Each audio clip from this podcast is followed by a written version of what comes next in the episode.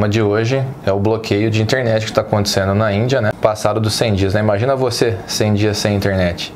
E é o que a gente vai falar um pouquinho hoje. Quem tem o direito de, de cortar o fornecimento de internet ou não? Energia elétrica, imagina você está todo acostumado com, com a luz, com o chuveiro quente e de repente esse fornecimento é cortado, não porque teve um problema, mas por, por decisão arbitrária, né? A, a Índia passou por um problema parecido. A gente vai deixar o link na descrição do canal e para você, se você quiser conferir, né, que já mais de, por mais de 100 dias que eles estão sem acesso à internet e que tipo de problema que isso pode acarretar aí na, na vida das pessoas. Né? O problema aconteceu é, em grande parte por uma formação né, de pessoas que eles estavam se revoltando contra algumas medidas que o governo estava fazendo. Questão de algumas brechas que tem na lei ele tem feito, feito isso repetidas vezes desde 2012, né? mais de 175 vezes. Até que ponto o governo pode se utilizar de autonomia de lei? Acabouço né, do que ele tem de acesso à infraestrutura que foi construída em prol do povo contra o próprio povo, né, que a Índia está fazendo. E o Snowden falava que a infraestrutura que estava sendo montada no Japão é, era feita justamente para os Estados Unidos terem controle de caso eles quisessem utilizar é, para barganhar no futuro, eles poderiam ameaçar desligar partes inteiras do país do, do grid de, de, energia. Recente também com a China, né? Que tentaram invadir uma, uma estação de energia deles, né? Não sei se era perto de Xangai. E todos esses atos, né? Alguns deles são considerados atos terroristas ou muitas vezes atos que sejam contrários a certos governos, né? Briga entre nações para soberania de regiões mas outros são os próprios governos dos países que acabam culpando outros, né? mas na verdade são eles atuando contra o próprio povo, contra os interesses do povo, que é um, um problema assim que se a gente não tratar ou não souber lidar com a tecnologia e colocar acabar com essa cortina de fumaça que muitas vezes tem, é, a gente acaba com a nossa autonomia de, de entender qual é o espaço do povo e qual é o espaço do governo bem delimitado, né? Tem uma brincadeira, o pessoal fala, né? Quando eu cheguei na internet era tudo mato. Mas é, brincando assim para fazer um paralelo, a gente tem do que a gente construiu ao longo da história. Lógico, teve luta, teve dificuldade, mas é tudo bem estabelecido e hoje é de certo modo, bem ou mal, é protegido por lei. Né? A internet vem avançando rápido, a tecnologia junto. A inovação tecnológica, os recursos de internet, de rede social, de, de telefone, é, é, é uma extensão do nosso corpo, da nossa existência. Né? É, é praticamente como você é, proibia o, o livre pensamento, a liberdade de expressão. Aqui no Brasil a gente teve algum, alguns cortes de aplicativo de comunicação de mensagem foi interrompido né, inclusive conveniente ou não, às vezes em momentos delicados políticos né, que a gente passou.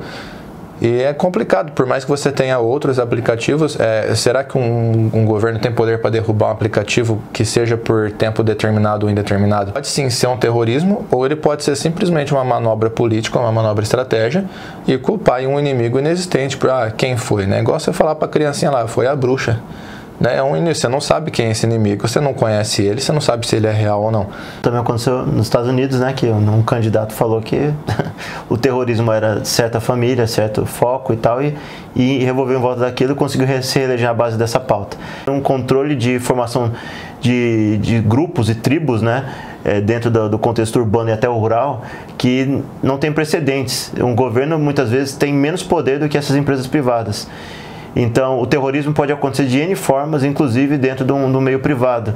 Se ela vê que aquilo ali pode, ela pode lucrar mais em cima, ela pode ter mais autonomia, ou mostrar o poder dela em relação a um governo específico que está fazendo jogo duro com ela, né, para não liberar certas entradas, certas leis, ela pode fazer algum tipo de chantagem, né, para cima do povo e para cima do governo. Bom, não somente sem romper uma barreira protecionista, né, por exemplo, mas é, imagina assim, quem detém informação, a gente já sabe que existe informação privilegiada, mas imagina você usar essa manipulação de bloqueio de, de acesso de sinal de internet.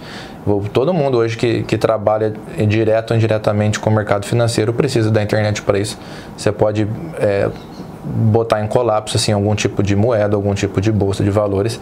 E outra coisa, muita a gente está tá saindo da, da era do papel para a era digital. A maioria das empresas tem armazenamento hoje, inclusive onde eu trabalho, o armazenamento é todo em nuvem. Derruba a energia elétrica, a gente perde a internet, eu não consigo trabalhar. Né? Mas isso num acidente que a gente está falando, né? Uma chuva muito forte. Mas imagina isso provocado, né? Imagina rivais de, de grandes concorrentes né, conseguir manipular isso daí vai, vai dar uma vantagem para quem domina esse tipo de coisa e é extremamente difícil de rastrear. Né? Antes governos ou grupos que tinham interesse, eles atacavam coisas que eram centrais, né, de água, eletricidade, comida, Então todos esses compostos né, de, de, de coisas que são essenciais para a vida humana, é, eles eram atacados, mas de uma forma muito mais clara, né? Tinha bombardeamentos, sabia diretamente como era feito esse ataque. Hoje, com ataque cibernético, se ele for muito bem acionado, né, e, e for um profissional bastante bom, né, na área dele, é, ele consegue cortar os rastros, né, para ninguém conseguir ir atrás. Criar guerras, né, que também possam passar do, do meio cibernético, né, ir para uma guerra mais campal e dependendo desse, tipo de guerra que for criada, né, tem interesse talvez em indústria bélica, né, em toda uma indústria, indústria que tem por trás ou um país que tem interesse entre duas nações guerreando para lucrar em cima ou para demover essas nações de certos poderes ou vanguardas que elas têm em algumas áreas, né. Na área militar, tanto já alimenta o imaginário tanto nos filmes quanto no, nos jogos, né? Para você praticar um, um, ataque cibernético contra uma base estabelecida, seja onde for um, um país X que esteja em guerra, né? É, a logística para chegar nesse lugar não é simples, né? Você tem que mover todo um esforço ali de, de campanha e se você boicotar essa base que demorou a ser montada, o, o inimigo fica nas trevas aí por, por horas, no mínimo dias, e com a capacidade que os exércitos têm hoje, dá para fazer um estrago com isso, né? Dá uma, uma vantagem assim absurda. Até os espiões, né? A gente viu, cresceu nos anos 90 e tive uma quantidade de filme de espião que tinha e talvez diminua a necessidade desse espião físico, né? E você tem os espiões digitais, por exemplo. Sabotar uma, um, um, governo, uma inteligência, um exército apenas com obras é, digitais, né? Existe também alguns casos, né, que a gente já lembrou do ransomware, né? Que, que são sequestros, né, que as pessoas ou órgãos ou quem estiver por trás do ataque pede um dinheiro de resgate para libertar é, certos tipos de servidor ou estação de, de, produção de energia, seja de infraestrutura ou pessoas. Né? Então, carros forem autônomos e tiver uma inteligência por trás, é, ativar os freios de forma remota né? e bater carros e matar pessoas que, que são chave para algumas questões, trancar pessoas em casa até que uma, um, um, certo capital seja, seja pago, né, como um sequestro é, online. Né, os órgãos, os países, eles não sujem as mãos deles e tudo seja feito com muita, muito segredo. Né, pessoas avançarem nesse conhecimento também pode também avançar para um, uma abertura de, de portas e, vista na questão política aqui no Brasil e em outros lugares do mundo também, né, com vazamento de papéis em paraísos fiscais. Essa é uma forma que a gente pode contrabalancear isso e o povo não perder muito do poder que ele tem na mão. Você com meu primo semana passada, ele tem um carro novo, assim, né, da, da geração atual, e ele disse que tinha planejado um fim de semana, a gente até ia se encontrar falou, não vou conseguir, meu carro está na oficina porque ele deu uma pane elétrica e não conseguia abrir o carro. Não conseguia abrir o carro, não conseguia abrir o vidro, não conseguia dar partida. Imagina alguém remotamente acessar o carro, controlar freio, controlar isso aqui, provocar um, uma morte acidental também, né? Então, principalmente alvos públicos, né, como é, juízes, embargadores, embaixadores, cônsules, né?